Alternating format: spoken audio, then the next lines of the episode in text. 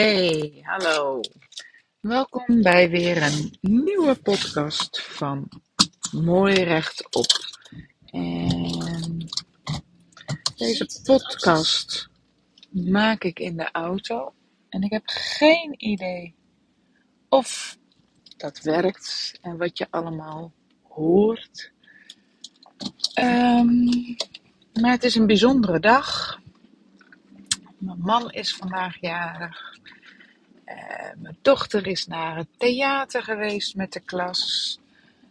Ehm, en ik ben naar de dokter gegaan om samen met hem te sparren over keuzes die ik heb te maken of zou kunnen maken of uh, niet. En het is al iets wat al een hele tijd in mijn hoofd zit. Moet ik dat wel of moet ik dat niet?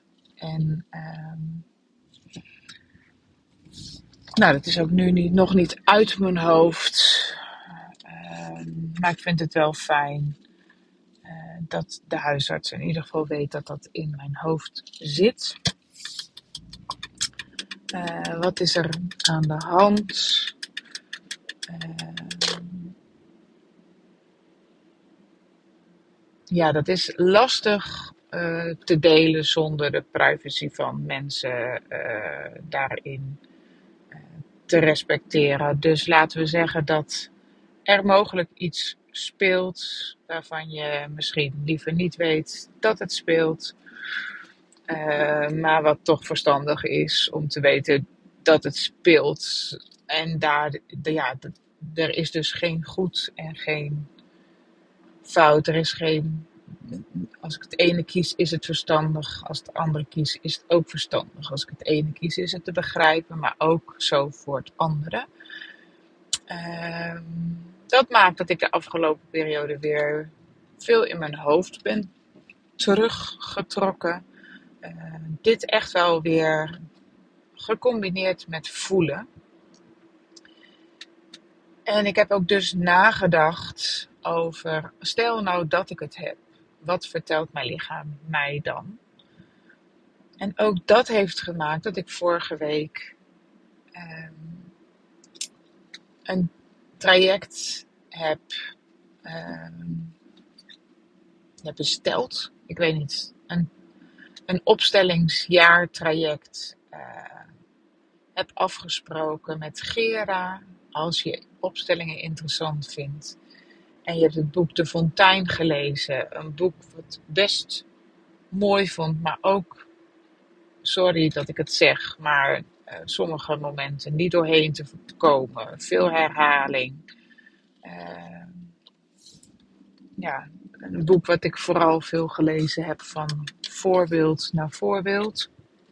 Ik de tussenstukken toch vrij langdradig vond. En ik het boek van Gera in je hart nog een kind, heet het boek volgens mij uit mijn hoofd.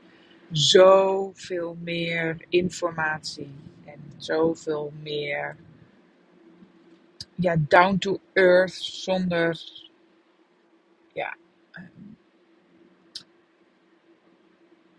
zonder dat het andere boek uit de hoogte is, is dit een boek wat meer ja, met de beide benen op de grond staat of zo. Dus daar ga ik een jaartraject doen, omdat ik ook gewoon weet. Eh, en, en dat is misschien wel het keerpunt wat dit voor mij kan zijn. Dat ik ervan overtuigd ben dat ons lijf ons iets leert. Ons, onze ziektes, onze klachten, onze uitdagingen. En dokter Juriaan, die ken je misschien ook wel, volg je misschien ook. Dat is een huisarts volgens mij hier uit de buurt. Volgens mij heeft hij een Soest praktijk gehad. Die zijn praktijk gestopt is omdat hij vond dat hij als huisarts niet genoeg naar de oorzaak van een klacht kon kijken. Omdat als je naar de oorzaak van de klacht kijkt, heb je gewoon veel meer tijd nodig. En is vaak de oplossing niet per se een pil, maar misschien inderdaad een opstelling of meer ontspanning of uh, ander werk. En nou, dat zijn mensen die ik inspirerend vind. En uh, ik heb het gevoel dat mijn lijf mij sowieso wel meer dingen wil vertellen. En uh, dat ik daarmee aan de gang moet. En dat gevoel heb ik al heel lang. Dat ik daarmee aan de gang moet. Ik heb ook al heel lang de gedachte: ik wil meer opstellingen gaan doen. Alleen had ik, had ik het voor mezelf nodig ehm, dat ik mijn basis goed had staan. En dat ik beter in staat ben te voelen. Ehm, en dat ik, ook al voel ik me onzeker, of ook al voel ik dat er dingen gaan verschuiven, ook al voel ik dat het anders kan gaan worden, dat ik vertrouw op de basis die ik ben. De basis die ik in mezelf heb. Dat stuk veiligheid, dat stuk vertrouwen. En dat mist, dat miste. Uh, daar heb ik dus de afgelopen tijd heel erg hard aan gewerkt. En dat heeft gemaakt dat ik me nu safe genoeg voel om dat traject aan te gaan. En daarbij heb ik daar ook het gevoel dat mijn directe omgeving daarachter staat. En dat maakt het ook zeer waardevol.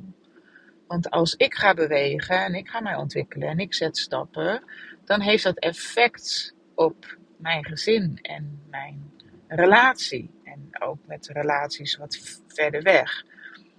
Ehm, dus er zullen misschien wel wat dingen gaan veranderen. Ik zal wel gaan veranderen. En Ehm, ik voel mij nu sterk genoeg om de last te dragen die deze keuze misschien wel tot gevolg gaat hebben. Hè? Misschien zeggen mensen inderdaad van wat ben je veranderd en uh, groeien we uit elkaar. Of misschien ga ik wel keuzes maken die impactvol zijn en waar je waar ook schuld of waar ook rouw bij komt kijken, omdat je dus iets loslaat.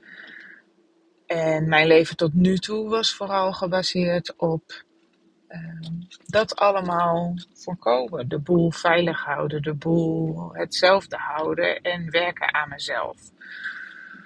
Uh, in die basisveiligheid. Dus ik ben heel blij dat ik zover ben dat ik deze stap durf te zetten.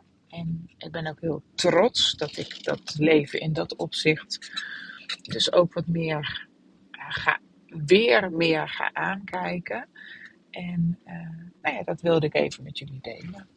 Dus uh, mocht het nou zo zijn dat jij zoiets hebt van hé hey, ja, ik geloof ook dat mijn uh, lijf heel veel te vertellen heb. En ik herken wel dat ik misschien wat meer zou willen voelen. En ik vind ook dat uh, nou, ik wel uh, meer zou willen voelen en er dus ook meer van zou willen leren. Uh, ja, denk dan aan mooi rechtop, want ik denk dat ik een heel mooi traject heb wat we samen kunnen doen, waarbij we dat aanpakken. Nou, het ritje is klaar en volgens mij heb ik gezegd wat ik wilde zeggen. Dus uh, heb een hele fijne dag.